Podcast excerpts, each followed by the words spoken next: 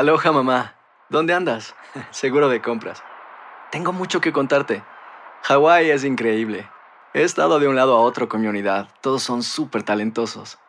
Ya reparamos otro helicóptero Blackhawk y oficialmente formamos nuestro equipo de fútbol. Para la próxima te cuento cómo voy con el surf y me cuentas qué te pareció el podcast que te compartí, ¿ok? Te quiero mucho. Be All You Can Be, visitando goarmy.com diagonal español. Bienvenidos al podcast de Buenos Días América, la revista radial más completa para los hispanos. Política, salud, economía, tendencia y deporte son algunos de nuestros temas. Bienvenidos.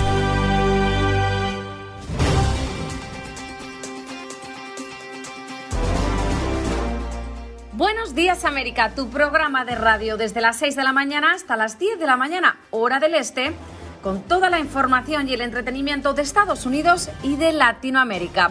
En el programa de hoy hablamos de los servicios de inmigración que ahora implementan reconocimiento facial a todos los viajeros que entran por aire en Estados Unidos. ¿Qué opinas de esto? Contamos con tu opinión. ¿Estamos perdiendo privacidad y otorgando control a todos y otorgando control de todos nuestros movimientos a las autoridades?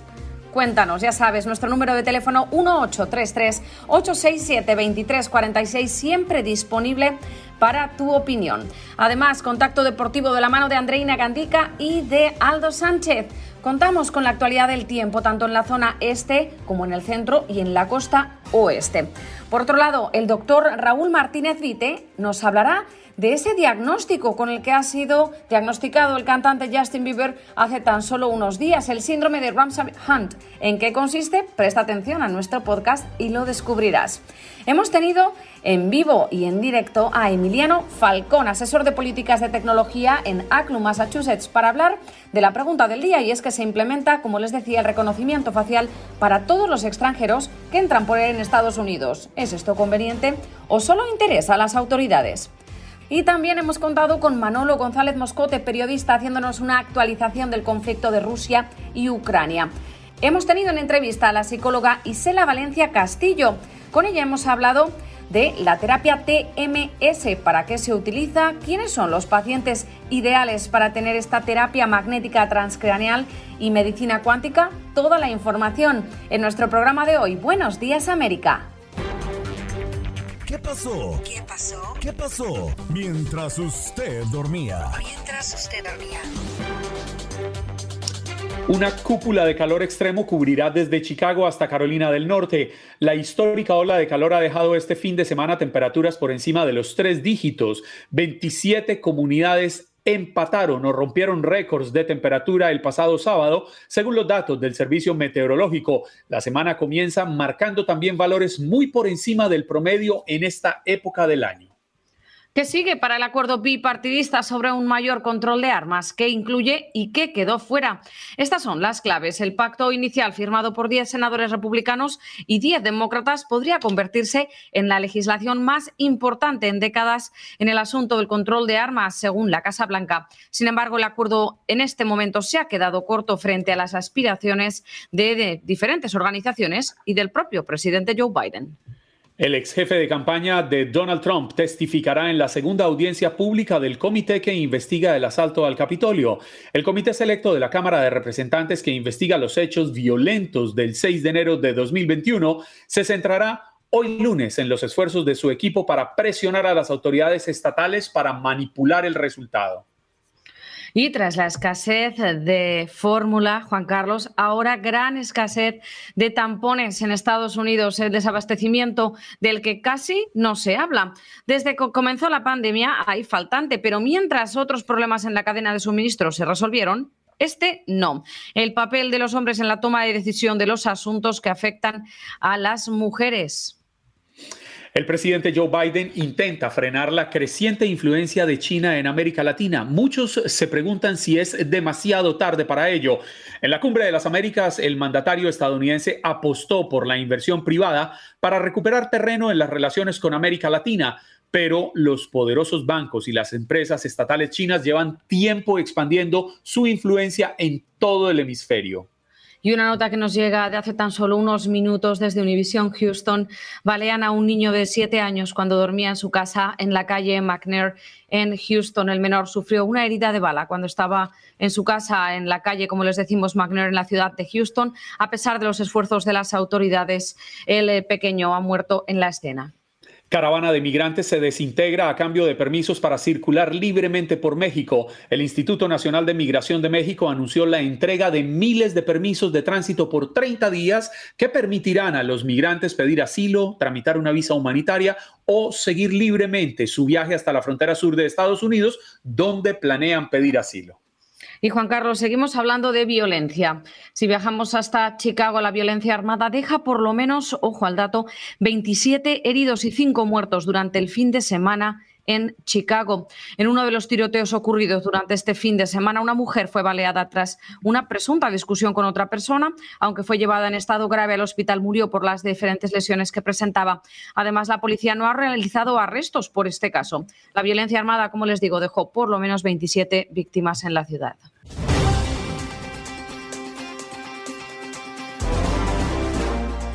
Perfecto, vámonos entonces con el doctor Raúl Martínez. Está ya con nosotros eh, esta mañana. Muy buenos días, doctor. ¿Qué tal le va? Hola, muy buenos días, Andreina y Clara. Muy bien. ¿Ustedes qué tal? Muy bien, acá un poco sorprendidos y curiosos, ¿no? Por el anuncio que recientemente el cantante, el cantante Justin Bieber ha dicho que sufre de un síndrome, el síndrome de Ramsey Hunt. No sé si lo pronuncié bien, pero nos encantaría saber, doctor, de qué se trata.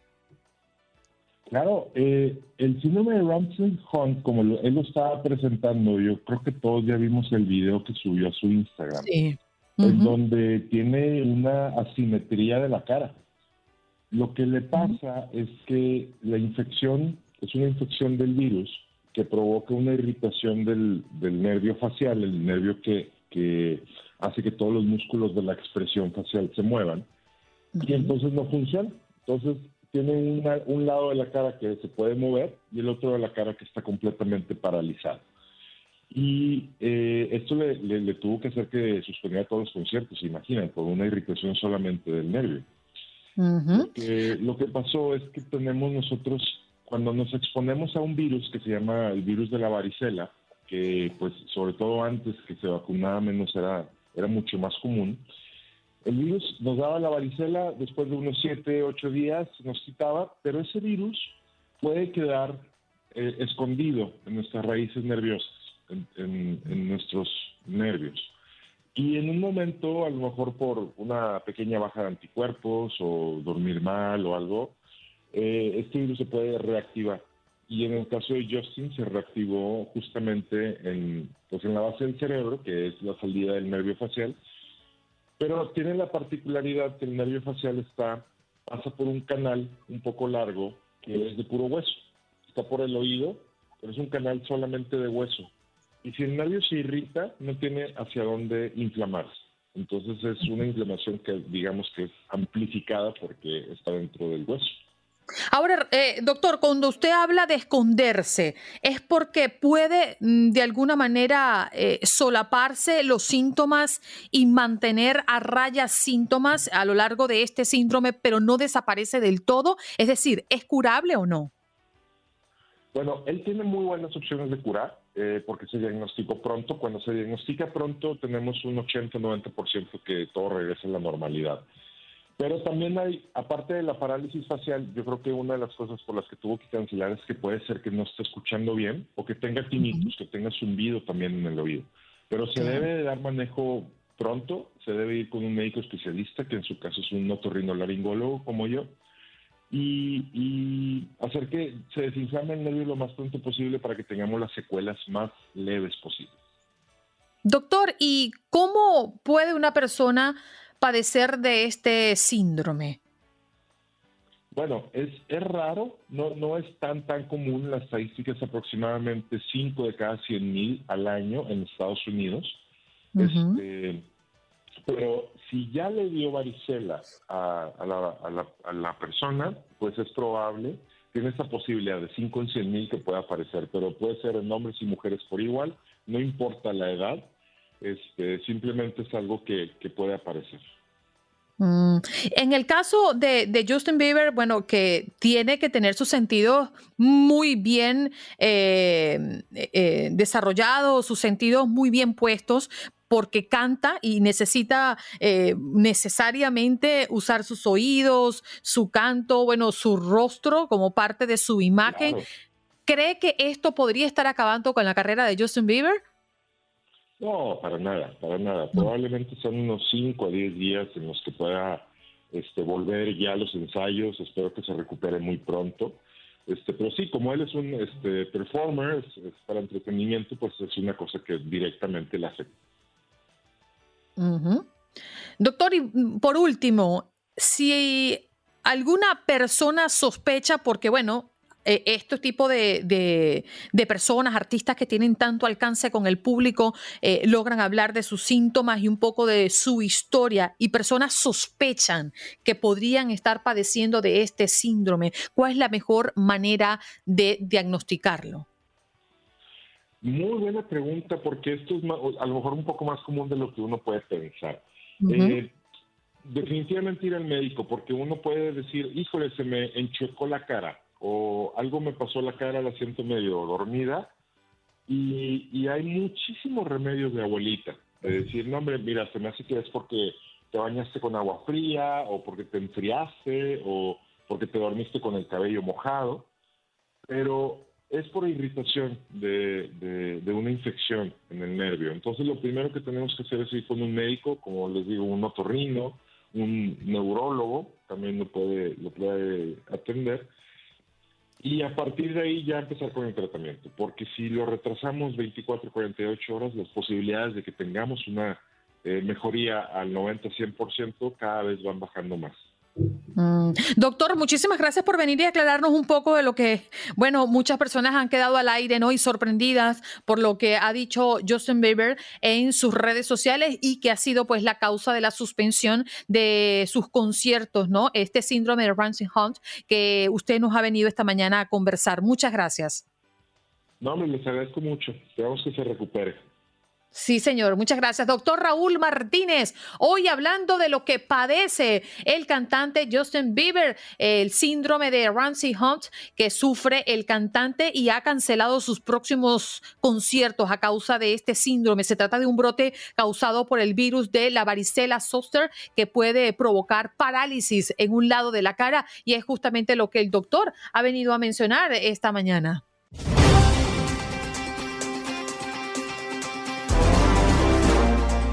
Nos vamos con nuestro próximo invitado que ya está listo y tiene que ver mucho con nuestra pregunta del día. Esa pregunta que hemos centralizado desde bien tempranito por la mañana. Emiliano Falcón, asesor de políticas de tecnología en ACLU, en Massachusetts, está con nosotros esta mañana. Muy buenos días, señor Emiliano. Muchas gracias por estar con nosotros. Hola, buenos días, buenos días, gracias por invitarme. Bueno, y nuestra conversación tiene que ver con este anuncio que ha dado la Oficina de Aduanas y Protección Fronteriza, eh, que ha mm, completado la implementación de tecnología de reconocimiento facial en todos los aeropuertos internacionales de este país. Así que, ¿de qué se trata y cómo se implementa este sistema, señor Emiliano? Sí, bueno, muchas gracias. buenos días, buenos días, eh, buen lunes para ustedes. Bueno, básicamente esto es un plan que ya viene implementándose hace unos 3, 4 años por parte del CBP, se llama Simplified Arrival, eh, e implica una expansión del uso del, reconocimiento facial en la frontera eh, para que todos los, todas las personas que ingresan, que ingresan al país en, los aeropuertos, en los, puestos fronterizos, se les tome una foto y, se utilice esa foto para reconocerlos y, afianzar, en nuestra, en nuestra opinión, eh, aún más una infraestructura de vigilancia que es francamente muy distópica y que amenaza nuestros derechos a la privacidad, al anonimato y que además perjudica de manera eh, desproporcionada a las personas de color eh, e inmigrantes. Desde el inicio, el uso de esta tecnología ha sido injustificado, innecesario y peligroso. ¿Por qué? Porque a diferencia de las huellas dactilares y otros datos biométricos, los datos biométricos faciales se pueden recopilar de forma remota, a distancia y sin nuestro consentimiento. Y una vez que el gobierno adquiere esos datos, pertenecientes a una persona, esta forma de vigilancia pública, única y sin precedente, le permite al gobierno identificar y rastrear a las personas usando, usando las cámaras usando otras tecnologías de vigilancia, usando eh, bases de datos y cruzando bases de datos, básicamente. Emiliano, buenos días. Le saluda Juan Carlos Aguiar. Yo quisiera preguntarle por una polémica o una disyuntiva que se ha generado históricamente alrededor del tema de la seguridad y es hasta qué punto va la privacidad y hasta qué punto va la seguridad. Porque todos queremos seguridad, todos queremos sentirnos protegidos, no importa si es en Estados Unidos, no importa si es en el Estado, no importa si es dentro de nuestra propia casa, pero también queremos privacidad y pareciera que estos dos conceptos se enfrentaran el uno al otro. Bueno, muchas gracias Juan Carlos por esa pregunta, porque en realidad eh, eh, yo creo que es una falsa dicotomía entre seguridad y privacidad. Realmente, eh, para nosotros tener privacidad, tenemos que tener seguridad. ¿Por qué? Porque la privacidad implica nuestra libertad de caminar en la calle, de, ir a una clínica de labor, a, una clínica a obtener salud, a si tenemos algún problema de salud, ir al hospital, si tenemos algún problema de una adicción, ir a un centro de, recuperación de adicciones, sin que estemos constantemente vigilados y constantemente identificados en cada movimiento que nosotros hacemos. Entonces, la solución para más seguridad es más privacidad. Esa es la, esa es la solución. Y aparte a tu punto de la seguridad, eh, CBP, que es la agencia que está, que está implementando este, este plan, ellos dicen, alegan que el Congreso los autorizó a, obtener los datos biométricos faciales. Y esto no es así. Ellos, eh, todos sabemos que cuando uno ingresa al país, a Estados Unidos, lo que, lo que proporciona son las huellas dactilares. Correcto. Y, con eso ya está. O sea, eh, o sea la, verificación facial no agrega una, un elemento de seguridad, porque las personas ya, ya pueden ser identificadas con la huella dactilar. Entonces, agregar, agregar Em, agregar la, cara, nuestro, nuestra, nuestra, la, forma y, la manera en que nuestra cara está, está conformada, digamos, eh, a un sistema de inteligencia artificial, no tiene ningún valor agregado en, términos de seguridad. Para eso ya están las huellas digitales, para eso ya está el control de pasaportes.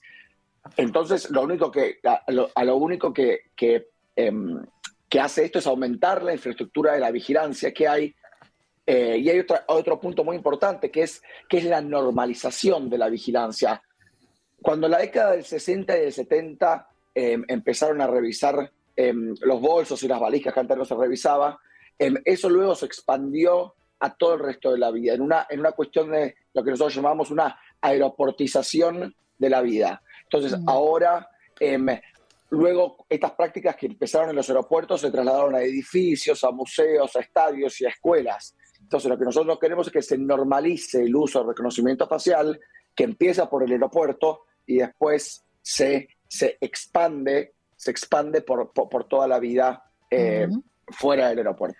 Bien, estamos conversando con Emiliano Falcón, él es asesor de políticas de tecnología en ACLU, eh, por sus siglas en inglés y traducido al español, estadounidenses por las libertades civiles.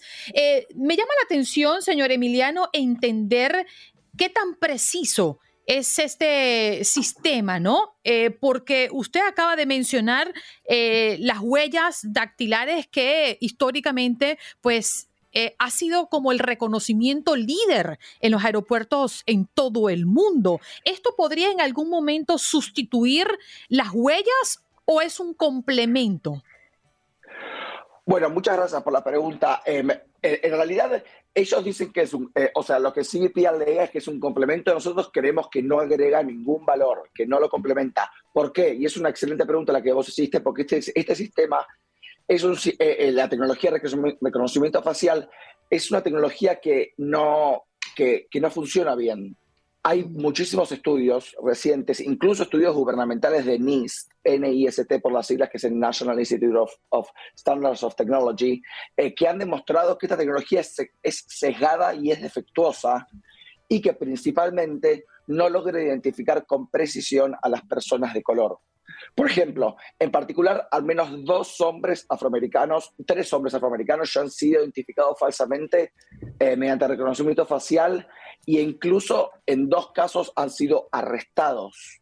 Arrestados eh, en un caso, un caso en Detroit, una, una persona ha sido arrestada eh, en frente de sus hijos eh, haciéndolo perder días de trabajo, generando, generando un montón de trauma, y, y al final eh, era un sistema que lo había, lo había reconocido él como una persona que había entró a robar una joyería. Señor, Emiliano, disculpa que lo interrumpa, pero yo le hago esta pregunta precisamente porque, por ejemplo, nosotros nos podemos hacer retoques faciales, ¿no? Con cirugía plástica. Por ejemplo, Juan Carlos ahorita quiere hacerse una cirugía plástica en su cara y él va a verse diferente en unos meses. Esto puede modificarse. Lo que no se puede modificar son nuestras huellas dactilares. Es allí donde me da la curiosidad. A ver, Juan Carlos, ¿cómo sales de esa?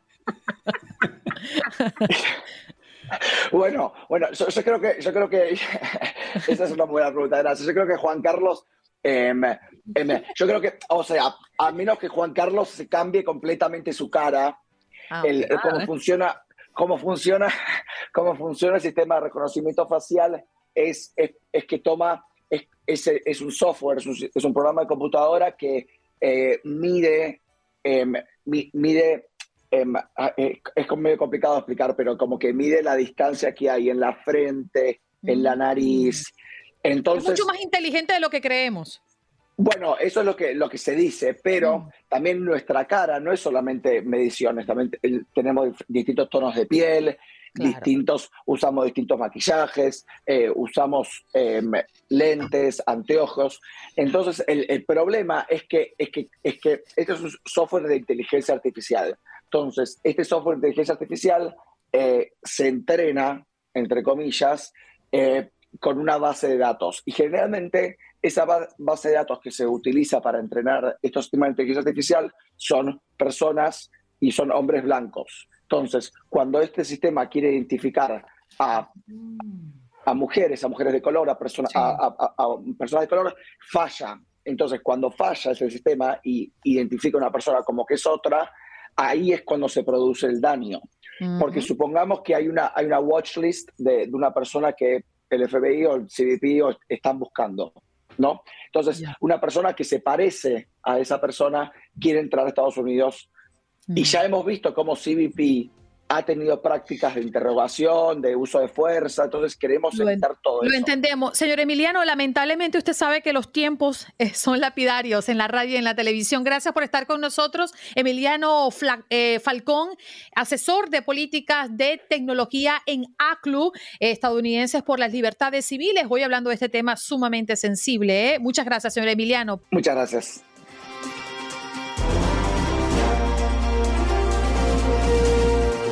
Vamos a conversar de un tema del que no hemos hablado hace ya unos días, pero que sigue muy vigente, y es la guerra de Ucrania, que ya lleva varios meses, algo que pensamos que iba a superarse en cuestión de días, o al menos esos eran los planes que tenía el presidente ruso Vladimir Putin, pues no fue así y se fue extendiendo. Y la pregunta que hoy muchos nos hacemos es, ¿Hasta cuándo seguirá este conflicto bélico que ha mantenido en ascuas el mundo?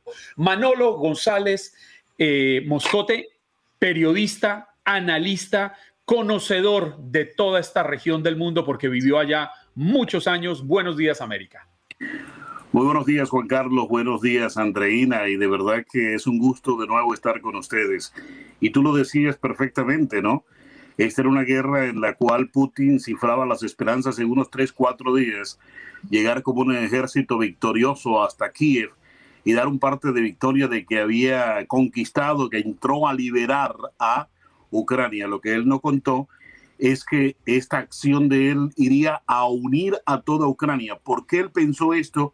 O sus asesores de que todo sería fácil, muy simple. Es que a Putin le dijeron que eh, el mm, nivel de aceptación de Zelensky estaba bastante bajo, que nadie lo quería ya en Ucrania. Todos estos cuentos le metieron a él en la cabeza, entre ellos Patrushev, que es el, el secretario general de seguridad de Rusia, y le dijeron hay que hacer una invasión porque entramos es a liberar. Y viendo así, viendo así las cosas, pues créeme que se veía todo bonito, elegante, fino. pero le costó a Putin, dice que le está costando alrededor de 35 mil soldados muertos. Ucrania habla hoy, hoy, en el día 110, de que lleva 10 mil muertos en esta, en, esta, en esta contienda. Lo cierto es que eh, las cosas están complicadas. Eh, ya llevan más del 25% del territorio tomado, pero aquí lo que viene, Juan Carlos Andreina, lo que viene es definitivamente diálogos, porque está en juego la seguridad alimentaria mundial, teniendo en cuenta que Ucrania y Rusia aportan una cantidad de granos considerables a la humanidad. Quería comentar, eh, Manolo, he estado leyendo en estos nueve minutos y es que las notas, las noticias que nos llegan el día de hoy es que Rusia ha destruido un importante lote de armas suministradas por Estados Unidos y por otros países europeos. ¿Qué es lo que nos puedes contar de esto?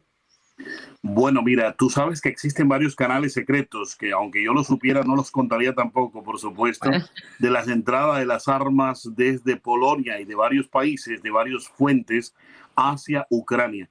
Pero obviamente la inteligencia rusa también trabaja y trabaja bien para encontrar justamente esos túneles o esos puntos de donde se están pasando las armas que están llegando constantemente. Ahora, si estas armas llegan de nueva generación, como las que va a aportar Inglaterra y las que está aportando Estados Unidos, eh, armas de eh, lanzacohetes, por ejemplo, estos lanzacohetes van a cambiar la relación de la guerra y vamos a ver menos frecuentes estos golpes de Rusia hacia las armas. Ahora, esto no es nada nuevo. Periódicamente se están dando estos golpes de Rusia hacia eh, las armas que están entrando, pero te cuento un secreto de guerra que lo saben todo, todos los que han guerreado. Yo no he guerreado, pero te voy a contar un secreto.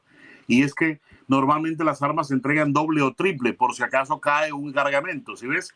Entonces se hace esto por razones lógicas, que si cae un cargamento, por un lado hay otro que está entrando por el otro. Son secretos de guerra que bien se utilizan en, este, en estas circunstancias. O sea, si le vas a entregar 500 em, lanzacohetes, entonces sabes que perfectamente 100, 200 pueden caer en manos del enemigo, ¿verdad? O pueden ser destruidos por el enemigo pero sabes que tienes los otros también operando y que entraron finalmente sin ningún inconveniente al teatro de operaciones.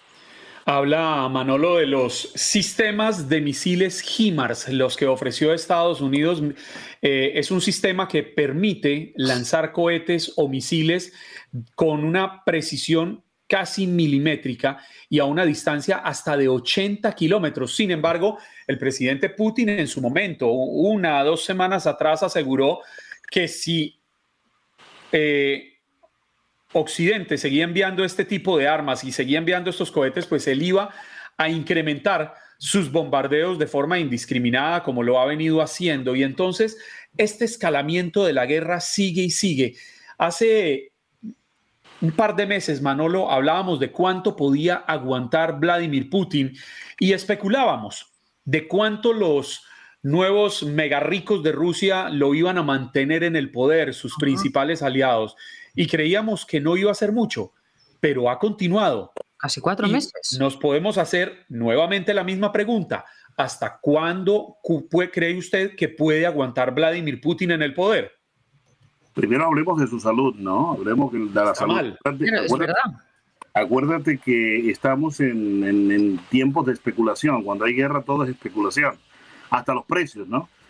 Resulta que mm, Vladimir Putin en estos días eh, ha tenido una recaída, supuestamente perdió el conocimiento delante de unos generales que le estaban explicando no sé qué cosa y los médicos le aconsejaron que no hiciera prolongadas eh, intervenciones en público, pero a pesar de eso el viernes, jueves, viernes, se comparó con Pedro el Grande y, está hablando casi que de recuperar a Finlandia y Suecia, o sea, como que retomarlo pues a la fuerza. Eh, la salud de él está cuestionada seriamente, esto es el primer factor. El segundo factor es la cantidad de dinero que, acuérdate que él colocó unas condiciones, cuando Occidente le comenzaron a poner las sanciones fuertes, él puso de condición de que le eh, pagaran en rublos porque no podía recibir dólares, pero aquí hay un secreto que nadie te ha contado y es que todos los países que hoy, hoy te están contando con gas y petróleo, todos están pagando en rublos, ¿viste? Consiguieron el mecanismo para pagarle a Putin en rublos para que no les corten el suministro de petróleo y gas, porque si se corta finalmente, aunque Europa dice que presciende de esto a finales de años, pero si se corta en este momento, créeme que van a causar muchísimo daño a muchísimas familias europeas y además está carísimo el galón de gasolina en Europa, mucho más caro que aquí, el doble de lo que estamos aquí consumiendo en la Florida, y esto obviamente eh, pone el conflicto en otra perspectiva. Lo otro que pone el, conflicto en otra perspectiva es que tú hablabas de esas armas de 80 kilómetros, pero es que Ucrania quería armas más poderosas que tenían un alcance de 400 kilómetros. O sea, estamos hablando de la frontera de, de, Ucrania hacia dentro del territorio ruso. Y Estados Unidos e Inglaterra y Boris Johnson, que es el primero en, advertir esto, dijo que no se le podían suministrar este tipo de armas a Ucrania, porque estas eh, armas eh, básicamente haría que eh, Zelensky atacaría a Putin dentro de sus fronteras y esto sí que ah, escalaría el conflicto. Aquí queda todavía el problema alimentario mundial, ¿no? Ya tú sabes que comenzaron a moverse barcos, iniciativas mundiales para que se abran los puertos, para que se muevan los granos. Y esto también a la larga da esperanzas porque a partir de allí se puede comenzar a hablar de un diálogo. Pero esto no puede prolongarse mucho porque está la seguridad alimenticia mundial, uno. Y dos, está también el hecho de que la gasolina está subiendo demasiado cara y el costo de vida en el mundo está subiendo. Andreina, el, Juan Carlos. El, secuestro energético, como se ha llamado, que es a lo que tendría sometido Rusia a gran parte de, Europa.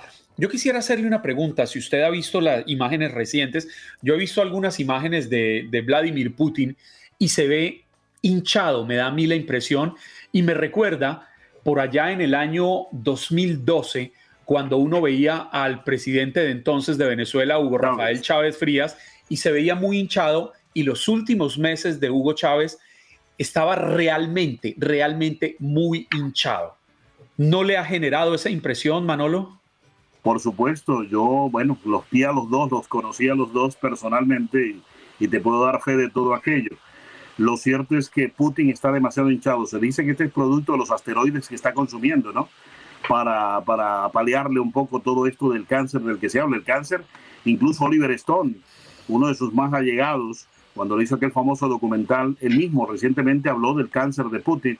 Inclusive dijo que posiblemente la misma causa del cáncer habría hecho de que se aislara de mucha gente y de mucha información y que por eso cometió la invasión en Ucrania. Fíjate cómo Oliver Stone justificaba la invasión de Ucrania, el aislamiento de Putin, que esto tiene una, una, una, una, una gran verdad de fondo, ¿no? Ese de que se sentara con Macron o con todo el que llegaba allí al Kremlin en una mesa de 20, 30, 40 metros para no tener contacto directo con la persona por aquello de los virus, las bacterias y la inmunidad, es porque él tiene un problema serio. Y esto de la inflamación, de verle que no cabe dentro de, de, de su camisa, dentro de su chaqueta, que se nota, Además, el otro problema que tiene Putin, acuérdate que se habla del Alzheimer, ¿no? Que se agarra la mano, eh, con la mano izquierda se agarra la derecha, el pie eh, derecho lo, afirma eh, más fuerte en el piso para que no tiemble. todo esto se está viendo. Hay muchos videos que muestran absolutamente todo esto de Putin, ¿no? Un hombre, un hombre definitivamente que está bastante afectado, pero además debe estar en una encrucijada de poder impresionante porque no se puede dar el lujo de perder la guerra, pero innegablemente Occidente no se puede dar el lujo de permitirle ganar la guerra, porque si Putin gana la guerra, saldría envalentonado. No solo eso, fíjate tú, Estados Unidos ha invertido demasiado dinero en esta guerra de Ucrania. Para perderla, bien complicado. Segundo, eh, hay un personaje del que nadie habla, de que nadie le va a contar, yo se lo voy a contar, se llama Vladimir Potanin. Vladimir Potanin. Potanin. Potanin, sí. Potanin es un multimillonario, es el hombre que tiene el monopolio del 15, el 20% del níquel mundial y el paladio, oígase bien, más del 40% con el que se maneja y se hacen los microchips para los automóviles. Anda, anda. Es un hombre, una riqueza, la, más, la riqueza más grande de Rusia, más de 30 mil, 40 mil millones de dólares. Y este hombre es cercano de Putin. Pero este hombre es uno de los benefactores de Oxford, de la universidad. Y este señor le tocó renunciar a esos programas de, benefactor que tiene la Universidad de Oxford y una cantidad de, de entidades mundiales, porque se cree que es el, la clave de toda esta historia. Resulta que Occidente no lo toca a él en las sanciones. Estados Unidos lo tiene como un dios, Inglaterra como un dios, nadie lo sanciona, hace y se mueve como quiere, pero es que se cree que ese es el eslabón perdido. se cree que podría ser la, la, persona que tiene buenas relaciones con Occidente, igual con Putin, y que eventualmente podría reemplazar a Putin en esto de lo que estamos hablando, de una eventual salida del poder por aquello de que eh, su salud está deteriorada. Fíjate hasta dónde se están mirando las cosas. Repito, Vladimir Potanin es amigo de Putin en, en Abjasia, comparte su, su casa, campo, sus castilletes, comparten juntos. Este señor tiene dos megayates de millones, de miles de millones de dólares. En fin, eh, estoy hablando de, de, quién podría eventualmente ser un sucesor de Putin, ¿no? Aquí lo, aquí lo estoy viendo, viendo en internet. me llama la atención. Usted que, que, que vivió tanto tiempo en Rusia, Manolo, ¿por qué razón todas las fotografías de estos hombres que uno ve en ese lado del mundo están mal encarados.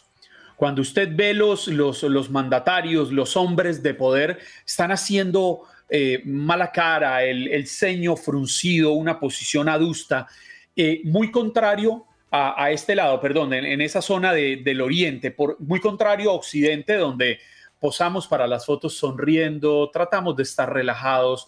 ¿Tiene algo que ver con la realidad geopolítica que se vive en la zona? Eh, tratan de meter miedo.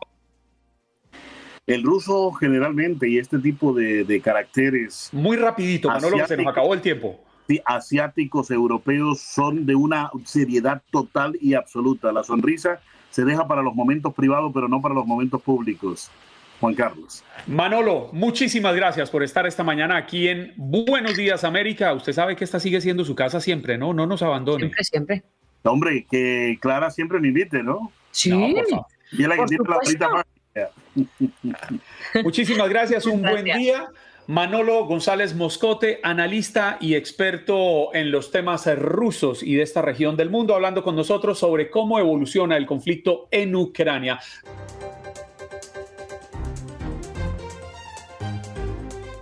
Le confieso, Clara, que a mí me deja bastante sorprendido el nombre porque nunca había escuchado hablar de, de esto. Y es la terapia magnética transcraneal y medicina cuántica.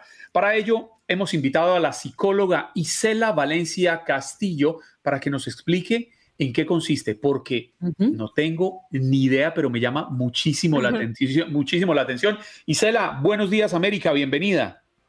Muy buenos días. Buenos días, Clara, buenos días.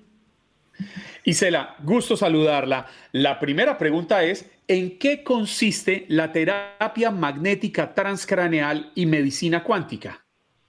Bueno, mira, eh, son diferentes aspectos. La terapia magnética transcraneal, eh, o eh, es una terapia que se imprime a una persona cuando tiene un desajuste dentro de lo que es el orden eléctrico del cerebro. Esto es, bueno, todo el mundo ahorita estamos pasando por crisis de ansiedad, depresión, adicciones, los niños complicados con cuestiones de aprendizaje, de hiperactividad y todo esto. Y esta terapia, que, ya, que, es reciente, pero es como de, de los 80 para acá, eh, ya tenemos la autorización de la FDA y todo esto para poderla eh, utilizar y sin embargo este, es muy poco conocida. Lo que hace esta terapia es realmente a través de pequeñas eh, impresiones electromagnéticas en el cuero cabelludo de tu, de, cabeza, ahora sí, eh, imprime eh, estas frecuencias programadas y moduladas para que tu cerebro vuelva a recuperar la actividad o si no la tenías empieces a modular esa actividad eléctrica y como consecuencia recuperes todas esas funciones y sustancias que se requieren para que puedas volverte a reír, puedas volver a dormir, te puedas relajar y tu actividad esté realmente regulada a través de esto que es muy poco invasivo y que evita en muchísimos de los casos eh, consumir fármacos. Eh, doctora, tengo una pregunta y es que ¿cuáles son eh, los diagnósticos, digamos, ideales para tratar esta terapia? Pues mira, eh, realmente eh, son muchísimos porque la, la situación es que una vez que se desajusta química, tenemos eh, 86 billones de neuronas y una contagia a la otra, ¿no? Entonces empieza a haber un desajuste general, por eso hay diagnósticos como de bipolaridad o de ansiedad depresiva o eh, depresión ansiosa, cuestiones así, porque todo se va eh, desequilibrando eh, por esta, esta falta de actividad correcta en la electricidad de tu cerebro que provoca que no respondas adecuadamente ante la vida normal. Entonces estamos hablando de depresión, de, pérdida de la memoria, desde la demencia senil, desde memoria que, que tú o yo podemos tener fallas en algún momento, o podemos eh, eh, atender eh, la ansiedad que, quien no la ha vivido este pues dice ay bueno este respiro hago esto pero cuando ya tu cerebro no lo controlas él te controla a ti y pierdes habilidades para relacionarte con tu pareja con tus hijos en tu trabajo y en todos los ámbitos de tu vida y además de que se producen otro tipo de problemas orgánicos, por decir, desde gastritis, este, pérdida de la visión, eh, cuestiones de digestivas definitivamente, taquicardia. Hacer tequila, don Julio, es como escribir una carta de amor a México. Beber tequila, don Julio, es como declarar ese amor al mundo entero. Don Julio es el tequila de lujo original, hecho con la misma pasión que recorre las raíces de nuestro país. Porque si no es por amor, ¿para qué? Consume responsablemente. Don Julio Tequila, 40% alcohol por volumen, 2020. Importado por Diageo Americas, New York, New York. Problemas de presión arterial y todo esto. Entonces, sí, depresión, Alzheimer, Parkinson, este fue uno de los primeros eh, elementos que se han utilizado con la terapia magnética transcranial, porque al regular eléctricamente y neurológicamente esto, pues empieza a, eh, el cerebro mismo no, no, no necesita estar produciendo eh, o dándole algún estimulante externo, sino le rehabilitamos con esta terapia para que recupere estas funciones también las fobias. ¿Cuántas, una pregunta, ¿cuántas sesiones serían necesarias para este tipo de diagnósticos? Imagínate para una persona pues, con depresión, con un trastorno eh, de un síndrome postraumático, con ansiedad. ¿Cuántas sesiones son necesarias para mejorar? Eh, varía, varía, este, se hace una valoración obviamente y varía entre 10 y 30 sesiones, que son sesiones muy sencillas, eh, te conectas a un equipo, un especialista lo programa en cuanto este, a la frecuencia que te tienen que imprimir precisamente para lo que tú tienes, ¿no? No es igual para todas las personas. Entonces, este, no tienes ninguna molestia, tú puedes estar leyendo o viendo la televisión o haciendo este, tu tarea si eres un niño, este, y eh, en 40, entre 30 y 45 minutos que dura cada sesión. Eh, cuando es, son problemas severos se programan con muchísima frecuencia, o sea, diariamente, puede ser de lunes a viernes o incluso en casos severos de, eh, todos los días las primeras 10 sesiones y después se va modulando y distanciando hasta que el mismo paciente, pues tú lo ves cómo va cambiando, recuperando pues eh, funciones sociales, habilitando eh, la, la, alegría de vivir, eh, de relacionarse con los demás y sobre todo la ansiedad, como mencionas, pues estamos relacionada con el miedo. Entonces todos hemos vivido mucho miedo, hemos estado y todavía lo, lo, vivimos y este y esto ha desatado este tipo de, de problemas que, que mencionas, un estrés postraumático, una, una ansiedad, pero pues cada, cada paciente es diferente, cada persona este, pues reacciona eh, de manera diferente y también depende del tiempo que tiene el paciente con este problema, ¿no? Hay gente que ya traía problemas y de momento algún evento eh, le desata esto aún más y pues la química se desajusta a un nivel más profundo que cuando pues solamente eh, pasaste por un evento complicado o este, una pérdida o alguna cuestión así, ¿no? Isela, si le entiendo bien, eh, son pequeñas descargas eléctricas que aplican en nuestra cabeza que van directamente al cerebro, ¿sí? Así es. Eh, se aplica a través de un, magneto. Eh, en algunos casos es un casco, es un gorrito o simplemente es oh, una, una, válvula magnética en donde ahí se le imprimen las frecuencias. Como, como lo que hemos visto en las películas.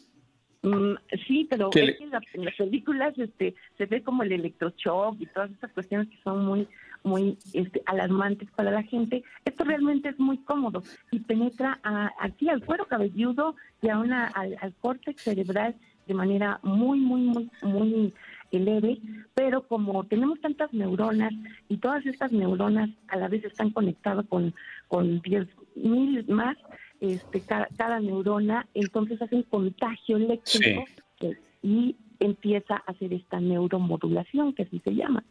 Sí, se lo pregunto porque yo sí quisiera saber a futuro qué posibilidades existen de que este tratamiento termine generando unas secuelas, porque no sería la primera vez eh, y han sido muchos tratamientos médicos que no han sido de mala voluntad, pero que con los años se descubre que dejaba una u otra afectación en el organismo. Eh, ya se determinó que es totalmente inofensivo, que no deja secuelas o hay riesgos que se nos salen de las manos y que podrían estar allí. Qué bueno, qué bueno que haces esa pregunta, porque la verdad es que cuando hay algo diferente, algo nuevo, la gente se preocupa o se espanta, ¿no? De qué pudiera estar pasando o qué, qué efectos puede tener. Fíjate que de todos modos, por ejemplo, los fármacos hay un, hay un porcentaje de, de este, personas que pues no responden a los fármacos. Y muchas personas que sí responden a los fármacos, pues tú sabes que se genera una, una serie de dependencia. Eh, esto no está peleado con los fármacos, puedes ir de la mano con ambas eh, este, tratamientos hasta que esta, esta terapia magnética transcranial lo que hace es permitirte que tú funciones por ti misma. Mira, yo tengo además, 12 años trabajando con esta terapia y en esos 12 años no he tenido un efecto colateral. Al contrario, hay gente que regresa, por ejemplo, pero dice quiero mantenimiento, ¿sí? O sea, te dice, este, mm, ya tengo, no sé, si vino un paciente de 50 años y superó un problema de ansiedad o de adicción o de depresión o de problemas obsesivos, hasta de humor, de, falta de control del impulso. Eh, doctora, una pregunta, que nos queda solo un minutito y pico. Entonces, una preguntita rápida, bueno, dos de hecho. Una es, lo que más me ha llamado la atención es que has dicho que no necesitamos estar en consulta, o sea, es algo que puedes recibirlo desde la comodidad de tu hogar, mientras estás, como decías, los niños, por ejemplo, haciendo su tarea. Entonces, eh, esto por un lado y por otro, eh, ¿qué porcentaje de éxito dirías que tiene esta terapia en comparación con la tradicional, que es, por ejemplo, ir a una oficina, a a una consulta médica y tener una hora de terapia hablada? Fíjate que, este, bueno, te imaginarás como psicóloga, cuando ves que, que, en 10 sesiones avanzas lo que en 6 meses podrías haber este, ocupado en terapia tradicional psicológica, que no está, no, no está este, negada. Yo lo voy llevando obviamente de la mano. En esta parte que mencionas, no precisamente en la comodidad de tu casa, porque sí se requiere de la supervisión de un especialista. Eh, puede, no me han preguntado, pero le comento, si te puede generar alguna molestia, si las primeras sesiones aquí hay alguna molestia que te puede doler la cabeza, te puedes sentir cansado, este puede eh, sentir que un poquito confundido, las primeras sesiones, porque obviamente está empezando a activarse algunas este, funciones que se habían deshabilitado. Pero de ahí en adelante, eh, una vez que pasan estas sesiones, a, veces no, no hay ningún efecto que, se pueda sentir, pero en otras, en las demás, ya te vas de manera regular, sin ninguna otra eh, complicación, hasta que te vas recuperando. Isela, muchas gracias por estar esta mañana con nosotros aquí en Buenos Días América. Usted sabe que el tiempo en la radio es implacable. Le deseamos un maravilloso día y una espectacular semana. Gracias, gracias, Y a tratarse, nadie debe de vivir con problemas de salud mental cuando hay alternativas. Gracias. Era Isela Valencia Castillo, psicóloga especialista en terapia magnética transcraneal y medicina cuántica. Estás escuchando el podcast de Buenos Días América, la revista radial más completa para los hispanos. Escúchanos en las diferentes plataformas: Euforia, Spotify, TuneIn y iHeartRadio. Tu DN Radio. Vivimos tu pasión. Dicen los grandes, la liga se gana partido a partido. Partido a partido en Buenos Días América, Contacto Deportivo. Aldo Sánchez con nosotros nuevamente para hablar del Gran Premio de Azerbaiyán allá en Bakú, en la máxima categoría del automovilismo. Buenos días nuevamente, Aldo. Buenos días, Andreina. Como siempre, un placer eh, saludarte de nuevo cuenta, Clarita, George, toda la hermosa audiencia que nos escucha. Ayer hubo actividad, así es, hubo actividad en eh, el deporte más rápido del mundo. Y pues sí, ayer dominó totalmente Red Bull esta carrera. ¿Por qué? Bueno, volteamos a ver al podium y la cosa, la cosa pinta muy bien para los toros rojos. En primer lugar queda Max eh, Verstappen, en segundo lugar queda el mexicano eh, Checo Pérez y en tercer lugar, así es, por ahí Mercedes, a pesar de que su carro evidentemente por cuestiones tecnológicas está un poquito abajo de lo que viene siendo Ferrari y Red Bull, sigue, sigue por ahí metiendo esa picardía con eh, Russell como tercero y Hamilton ya como cuarto. Lo que destacó en esta carrera es que una, ya lo comentábamos, Red Bull quedó como líder tanto eh, por sus dos representantes. Pero el caso de Ferrari, que ya había comentado, dirán, a ver, Aldo, ok, dijiste que Ferrari es de, los, em, de las mejores escuderías.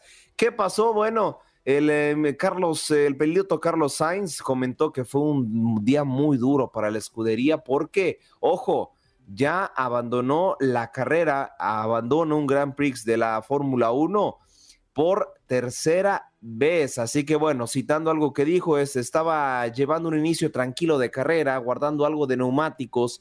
El equipo, el equipo, perdón, me pidió conservar eh, algo de energía para atacar luego y justo cuando pensaba acelerar, se nos ha ido el hidráulico. Entonces, bueno, yo echándole porras a, a Ferrari por su tecnología y también me quedan mal en la Fórmula 1. Ya no sé yo, yo que me voy a ir a hacer una limpia, entonces, pero bueno, dentro de lo que queda y dentro de las noticias es que la tabla de posiciones de la Fórmula 1 a inicios de temporada y el contrato de Sergio Pérez lo indica que son como tal pilotos auxiliares.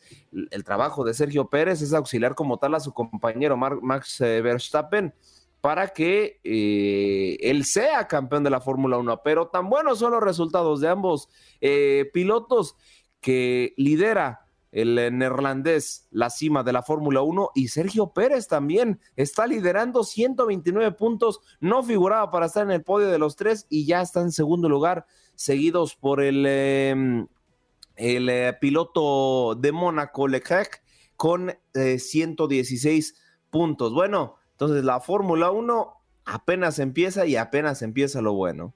Sí, señor. Bueno, y también tenemos sobre la mesa el hockey, ¿no? Que está a punto de caramelo.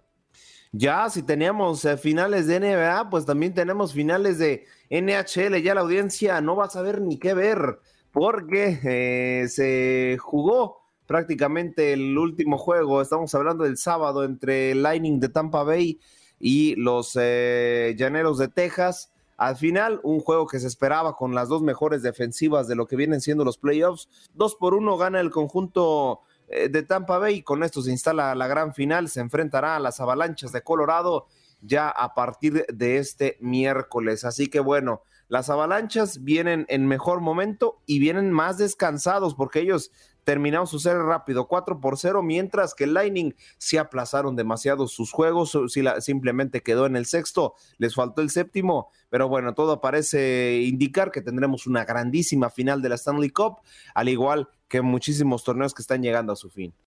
Como me gusta decirlo, ¿no? Eh, resaca deportiva que tenemos siempre los lunes, muchísima información y no es la excepción con la Major League eh, Baseball. Porque ¿qué pasó? ¿Qué pasó? El eh, día de ayer, bueno, con el simple hecho que tuvimos una partidazo a través de la señal de TUN Radio, los New York Mets le ganan 4 por 1 a los angelinos de Anaheim y dentro de otros resultados eh, destacados, bueno, tenemos la victoria de los gigantes frente a los Dodgers 2 por 0, los Orioles en un partido sumamente cerrado pero con muchas carreras, los Orioles de Baltimore se imponen 10 a 7 frente a los Royals. El mismo caso, pero con un menor número de carreras. Bueno, los Reds eh, terminan ganándole 7 carreras a 6 frente a los Cardenales de Arizona. Los Houston Astros, por si a César Procel em, eh, en algún momento tiene, eh, tiene interés de venir al programa, bueno, le gana 9 por 4 a los eh, Merlins de Miami.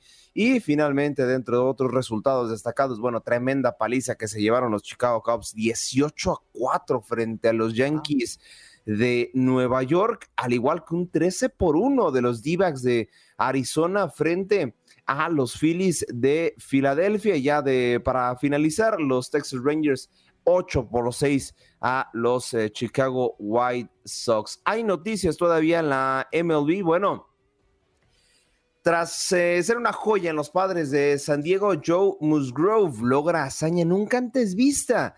¿Y cuál es hazaña nunca antes vista? Bueno, eh, este jugador se colocó como lanzador con mejor efectividad de las mayores. Acumuló su décimo primera apertura invicto para abanicar en ocho de seis innings. Y bueno, prácticamente los padres de San Diego lo blanquearon este viernes 9 a 0 frente a los rookies de Colorado y gracias a esta nueva joven promesa es que tuvieron una victoria aplastante. Como siempre, la MLB nos da grandes jugadores de cuáles hablar. Si son veteranos, tienen récords. Ali ahora ya les había traído récords de veteranos, les traigo récords de nuevas promesas y lo han hecho bien. Recordemos que también fue ganador del MVP de las eh, ligas menores hace tres años. Entonces, bueno, eh, buenísimas noticias que hay para este joven y claro, la MLB no frena. Tenemos mucha MLB para lo que resta del año. Sí, señor, porque si queremos ver pelota, queremos ver béisbol, basta, basta con encender eh, la televisión o, bueno, nuestras plataformas digitales en TUDN Radio para saborear lo mejor del béisbol acá en los Estados Unidos con la gran carpa, porque como dices tú, tenemos y no se detiene. ¿Qué otros temas tenemos en mesa, Aldo?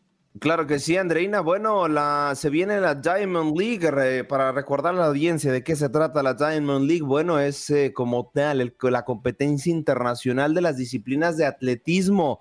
Ya tuvimos actividad en Roma y todo se traslada para este 16 de junio. Ya en unos cuantos días les estaremos actualizando eh, la competencia en tiempo real. Se trasladará a Oslo, a Noruega. Es el siguiente destino para la Diamond League, donde se jugarán diferentes disciplinas, las atletismo más destacadas, los 100, 200, 400, 800 e incluso eh, los eh, 5000 metros planos. Y dentro de otras disciplinas también consideradas dentro del atletismo estará la longitud, triple salto, altura, eh, lanza de jabalina, disco y bueno, también estará la disciplina de la pértiga. Entonces, bueno, Habrá muchísima actividad, solo para recordarles que se viene para este 16 eh, de junio en la máxima competencia y máximo organismo del atletismo mundial. Reconocido por las cámaras de TUDN Radio. Buenos días de nuevo, compañero. ¿Qué tal, compañeros? Como siempre, es un placer saludarlos ya ahora también a la hermosa audiencia que nos escucha y que nos ve, evidentemente, en el eh, Facebook y YouTube Live me alcancé a emocionar. Yo dije miércoles, cuando Aldo, especialmente al hermoso, y yo dije, se lanzó con toda a decirme que yo soy un hermoso y que qué gusto saludarme, pero no, todos están empeñados. Aldo en que no me lo dice, Andreina en que me voy a operar toda la cara. Vamos. Te tienen frito, ¿eh? te tienen frito. Menos mal que estoy aquí yo que echarte piropos. Por favor, Clara. Gracias. no, ánimo, Juan Carlos, ánimo. Mira, yo veo a veces muchos comentarios en Facebook que te, que te echan muchas flores, que te echan muchas porras, así que venga, ánimo. Por su inteligencia, ¿eh? porque él es bonito por dentro. Yo iba a decir, no digas más que se lo va a creer. Aldo, vamos con los, con los reportes. Aldo, no, no, no aclares que ocurrece, cariño. No aclares que ocurrece. bueno, vámonos a hablar de la NBA. Sí, señor, el llamado mejor baloncesto del mundo, porque estamos entrando ya al quinto juego de esta serie serie final, Aldo, y será el día de hoy.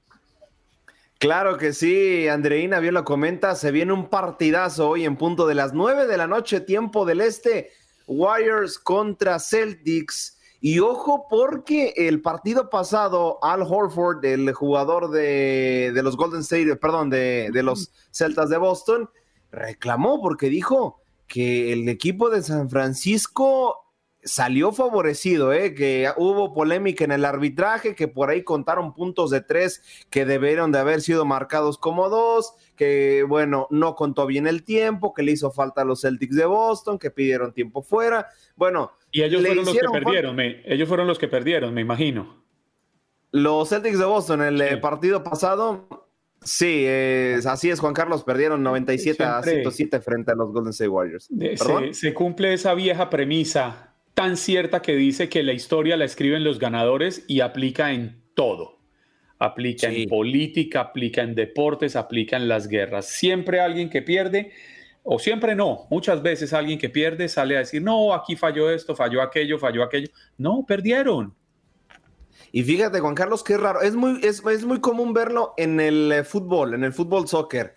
En la NBA sí me sorprende un poco las declaraciones porque reclamó tiempo agregado, reclamó tiempos fuera, reclamó faltas, etcétera, etcétera. Es raro ver que la NBA alguien se queje el arbitraje de tal manera, así es común decir, pues sabes qué, no me favoreció, etcétera, etcétera, pero sí es raro ver que se quejen de tal ah, magnitud, pero bueno, así está el asunto eh, y ahí está, no bullying, la campaña hashtag no bullying a, C, a JC, perdón. tiene que lo defienda, ¿eh? Qué barbaridad. Bueno, está bien, él tiene que lo defienda. Oye, pero hoy cómo perfila este juego, porque a mí me genera mucha curiosidad. Yo creo que al final el que gane este quinto juego va a tener una muy em, brecha para ganar y llevarse la final, porque es que llegar al empate por segunda vez y salir de ello con buen pie, yo creo que va a ser un aliciente importante para el equipo. Sí, claro, claro, es un ambiente anímico importantísimo. Yo sigo en pie y tú también lo comentaste alguna vez, Anderina. Creo que la final de la NBA se va a alargar hasta el séptimo juego. Yo casi, casi lo podría garantizar. Es que la verdad es muy parejo. Los dos son equipos sumamente ofensivos, pero también tienen organización en la defensiva con sus postes. Eh, habrá que ver cómo se desarrolla el juego de hoy y a pesar de que un equipo sea aplastante, dudo que para el siguiente juego eh, sea la misma historia. Solo un dato rapidísimo, porque, a ver, el juego de hoy, eh, los Golden State Warriors lo jugarán en casa. Pero ojo, en caso de que ganen, para el siguiente partido, los eh, equipos de San Francisco llevan 27 eliminatorias, que por lo menos ganan un partido fuera de casa, ya lo cumplieron el fin de semana pasado, pero buscarán hacer lo mismo eh, en el siguiente partido. En caso, en caso de ganar en casa, bueno, buscarán definirlo de la misma ímpetu, del mismo ímpetu, perdón. Sí, señor. Bueno, ¿a qué hora es el partido esta noche? 9 de la noche, tiempo del este. 9.22 minutos de la mañana, continuamos. Esto es Buenos Días América, su show matutino de TUDN Radio de la cadena Televisa Univisión. Donaldo, acaba usted de escuchar eh, la cortinilla de deportes y como dicen los grandes, la liga se gana partido a partido y el cupo al mundial también se gana partido a partido. Tenemos hoy el enfrentamiento de dos equipos, dos países que buscan estar en Qatar 2022, el próximo mes de noviembre. Y, no está fácil, aunque yo le confieso, le hago fuerza a Perú porque si me ponen a escoger, pues prefiero un latinoamericano más dándole al balón allá en Qatar. Claro, claro, un placer de, saludarlos, perdón, de nueva cuenta, compañeros, y a toda la hermosa audiencia que nos escucha. Hoy en punto de las 2 de la tarde, tiempo del este, en Qatar, así es, en la próxima sede de este mundial, el conjunto de Perú se medirá ante Australia por el boleto, ojo, el boleto número 31 del mundial, y mañana Costa Rica se jugará el número 32 frente a Nueva Zelanda. Así que bueno, la actividad. Perdóneme que lo interrumpa. ¿Un solo partido? Un solo partido, a 90 minutos. El que gana entra y el siguiente eliminado. Así es, por eso dijeron, vámonos a Qatar para que se hace de neutra, no hay que perder tiempo. Y en Doha, en la capital, se juega a 90 minutos hoy, Perú contra Australia y mañana Costa Rica contra Nueva Zelanda para ver. Casi que estrenando estadio. Así es. Bueno, de los que ya tenían construidos, ahí se van a jugar. Le garantizo que algunas modificaciones con poquita ah, inversión tuvieron que haberles hecho. Entonces, tenemos Perú, Australia el día de hoy. Mañana Costa Rica, Nueva Zelanda. Posibilidades de dos equipos latinoamericanos abriéndose un cupo para Qatar 2022. ¿Qué más tenemos en este contacto deportivo, mi querido Aldo Sánchez?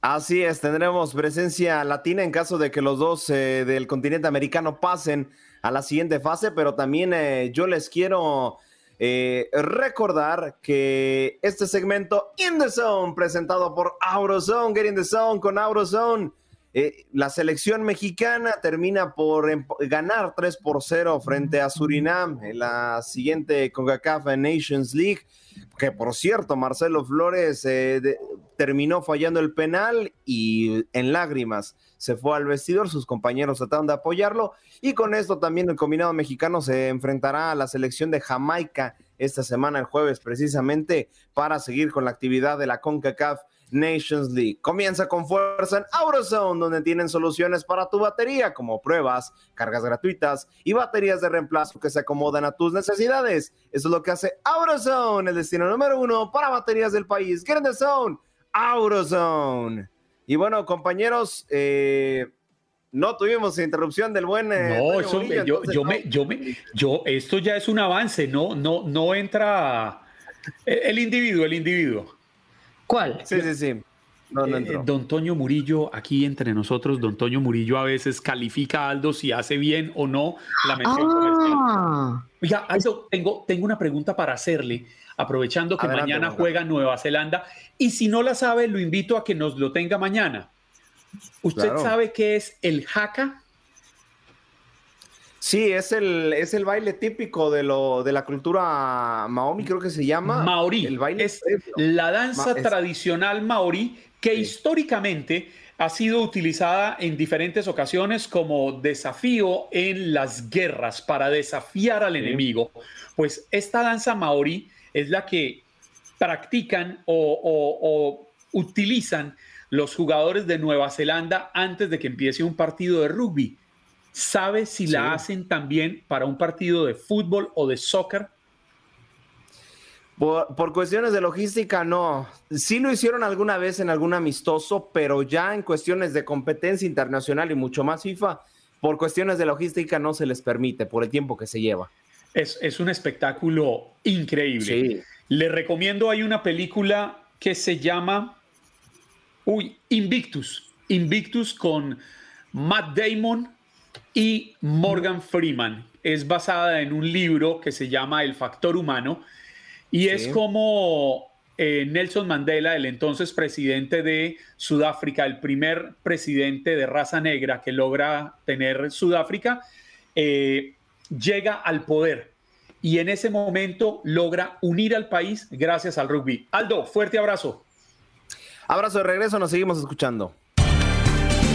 Gracias por acompañarnos en nuestro podcast. Buenos días América. Y recuerda que también puedes seguirnos en nuestras redes sociales. Buenos días AM en Facebook y en Instagram. Arroba Buenos días América. AM. Nos escuchamos en la próxima. Si no sabes que el Spicy McCrispy tiene Spicy Pepper Sauce en el pan de arriba y en el pan de abajo, ¿qué sabes tú de la vida? Para, pa, pa, pa.